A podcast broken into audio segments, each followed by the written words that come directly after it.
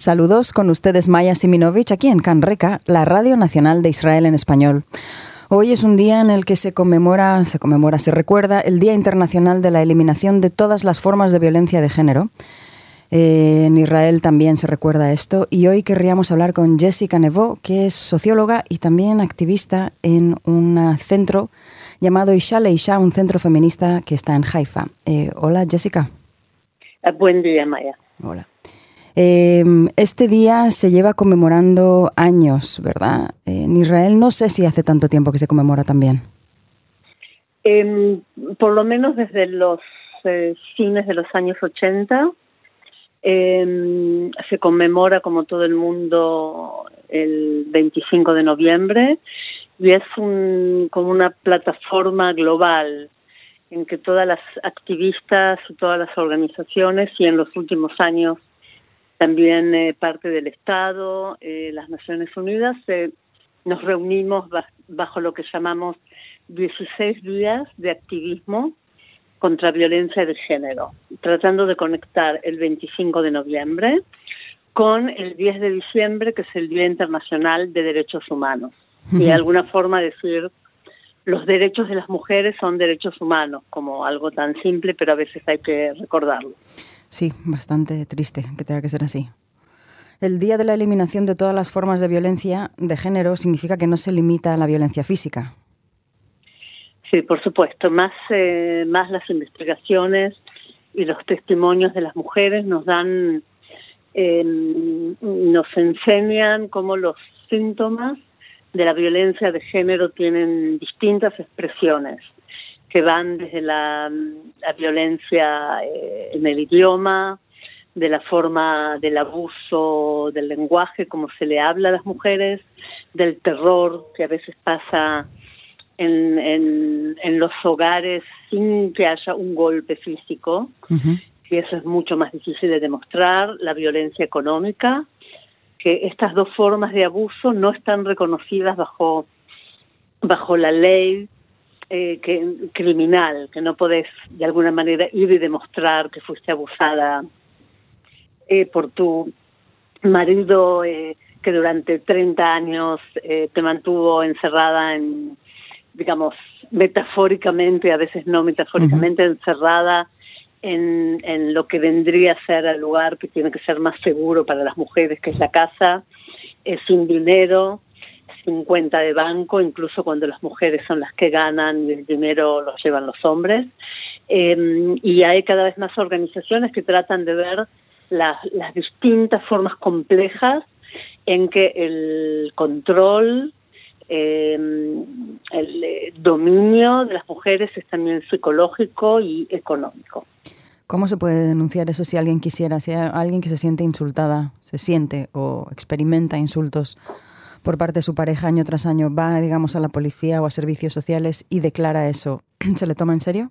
No, no, en, este, estos momentos no, digamos, porque no existe como, eh, por, lo menos bajo el tema de, violencia económica hay mm, una ONG em, que se llama eh, Ruach Nashit, como el espíritu de las mujeres, que trabaja sobre el tema de em, también de violencia económica pero yo creo que si observamos otras formas de, otras definiciones que se van eh, alargando, que se van ensanchando a través de los años, de otro tema, por ejemplo, el tema de, de abuso en los lugares de trabajo. En los últimos años ya entró dentro de las cortes que una persona eh, puede decir que el, el jefe o la jefa en su trabajo te abusaron en el lugar de trabajo eh, emocionalmente. Eh, no sé cuál sería el, el, concepto en español. En hebreo se habla últimamente del concepto de itambrut, como que dominás a alguien y lo volvés loco en el trabajo porque tenés el control de su sueldo. ¿Bullying? ¿Algún tipo de bullying? Eh, no, no, no, no estoy segura, pero yo creo que con los años va a entrar más eh, yo creo que una de las em, de los mecanismos de distraer em, cuál es el problema y las raíces del problema es toda esta separación de las distintas formas de, abuso y violencia. esto que hemos separado y hablamos de niñas y niños que son víctimas de incesto, mm, mujeres y hombres que son eh, que eh, experiencian acoso sexual en la universidad y en los trabajos, y mujeres golpeadas, y mujeres que asesinadas por sus parejas, como que todos esos aspectos que se vienen como de alguna manera profesionalizando. Hay expertos en cada forma y de alguna manera decimos, ok, hay, no sé, 20.000 mujeres que llamaron al Centro de Asistencia de Violencia Sexual. Pero si lo juntamos con todas las formas de violencia de género, entonces como que no podemos escaparnos y decir, eh, ok, cada situación es privada, cada mujer es un problema personal, cada mujer con el hombre que se decidió casar, y a lo mejor por error y porque no se fue a tiempo.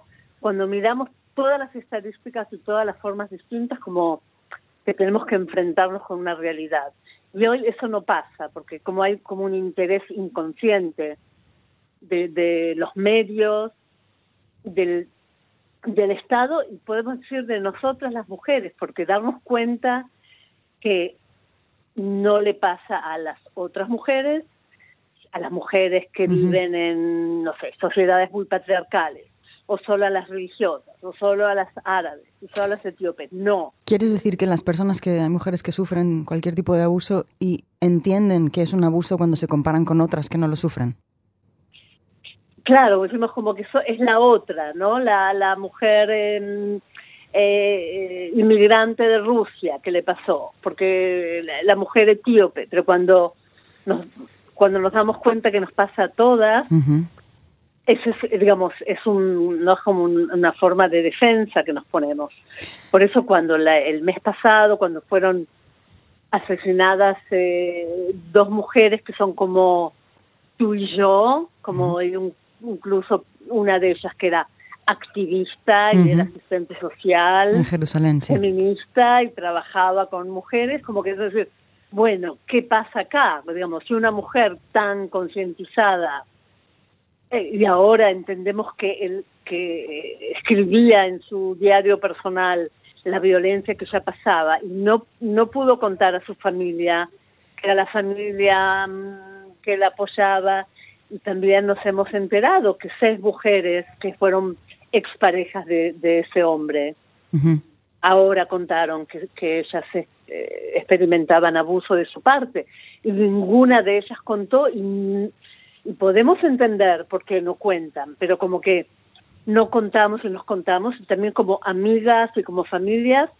no no nos metemos en, en la vida de, de, la gente, de las no, Pero, pero es más allá, ¿no? La mente es muy compleja. Mijal, la fallecida, probablemente Probablemente hasta sería buena en su trabajo precisamente porque conocía eso de cerca, pero no era capaz de contarlo. Claro, pero, pero ni siquiera okay, hoy escuché a la hermana de ella entrevistándose y ella dijo a las mujeres, no digan no me meto por respetar a nuestras hermanas o a nuestras amigas. En un, tenemos, que, tenemos que meternos porque, porque después si no nos matan. Como que no, esa cosa de no respetamos el, eh, no las decisiones. Y ella dijo, en nuestra familia, si ella no se sintió cómoda a contar, es porque esto es un fracaso. Eh, eh, pero, mm, Jessica, si eso que te preguntaba antes, si alguien va a la policía y dice, a mí mi marido me está insultando durante 50 años, y eso no es señal de alarma de algo, entonces quiere decir que por mucho Día Internacional contra la Violencia que celebremos, no, no, no va a pasar nada. Mira, estamos en, estamos en una trampa estamos todos en una trampa, por eso eh, durante tantos años, por lo menos en Israel 40 años, trabajamos con la policía y con los hospitales y los asistentes. Las asistentes sociales, cuando eh, hace 40 años cuando empezamos, no había ningún asistente social que había estudiado el tema en la universidad y que era experta en el tema, entonces ninguna mujer iba a contar eso por vergüenza, porque iban a pensar que le van a sacar a los chicos. De hoy las asistentes sociales están como al frente del tema y concientizan a los otros profesionales, pero todavía ir a la policía es como, ¿no? Como a veces suicidarse. Ir a una asistencia social, pero ir, ir, a un asistente social también puede ser casi suicidarse, ¿no? Porque se te meten en casa. Ok, pero dentro dentro del sistema del, de, de, los servicios sociales ya hay expertas en el tema. Hemos desarrollado capacitaciones especiales y dentro de cada lugar de asistencia social hay una que es experta en el tema y que no, no va a culpar. no digo culpar, digo levantar la voz de alarma. Si alguien va eh, de parte de la mujer a ver qué es lo que pasa en la casa, el marido obviamente no le va a pegar un bofetón a la mujer mientras se está siendo investigado, ¿no? ¿O hay herramientas más allá para saber que, que hay un problema? ¿O qué pasa cuando se va al asistente social y el marido sabe que la mujer la ha llamado? Mira, todo, todo es complicado. Todo hay que hacerlo, eh, lamentablemente, en forma muy, muy eh, discreta, a veces y muy sensitiva, porque nosotros sabemos que cuando el, momento más eh, de más riesgo para una mujer de que el marido la mate es cuando ella empieza a decir que se quiere separar. Por eso, cuando hablamos, lo que se habla ahora de las luces rojas, eh, luces de emergencia, ten en cuenta, cuando eh, una mujer empieza a dar síntomas de que ella va a contar al marido que se quiere separar, no lo, no lo puede hacer sola, digamos, sin apoyo, porque esos son los momentos más riesgosos. Eso, y, y por eso 50% de los casos de mujeres que fueron asesinadas en los últimos años no, mujeres no eran conocidas en los servicios sociales. Entonces, como que no a todas las mujeres vamos a poder llegar. 50% fue a lo mejor la primera vez, a lo mejor había como un control general o un control económico o un control psicológico o nada.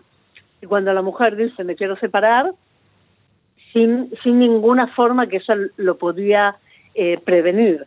Entonces, no no todo vamos a poder prevenir, por eso tenemos que hablar con los hombres.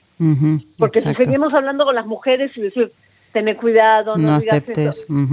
digamos, las mujeres no vamos a poder prevenir todos los casos de, asesinato, porque no somos nosotras las que levantamos el cuchillo o el arma. Y también estamos hablando de asesinato como en caso más extremo, ¿no? Pero ¿y que todas las mujeres que viven toda su vida sometidas? También hay hombres que viven sometidos a las mujeres, muchos menos, ¿no? Pero, pero cómo se educa en algo diferente. Por ejemplo, hay culturas, hay culturas que simplemente es aceptable el insulto y el golpear las puertas y hacer eh, romper eh, platos. Eh, sí, mira, no lo llamaría cultura, porque cuando analizamos que vivimos en una cultura patriarcal, la cantidad de, asesinatos de mujeres que hay en Francia, estaba leyendo esta semana, como okay, en países como Argentina el, eh, los índices de femicidio son en España. en España son atroces como que no tenemos que ir a, los países eh, digamos considerados como patriarcales eh, que las mujeres van vestidas por en Irán o digamos las mujeres son asesinadas en en París.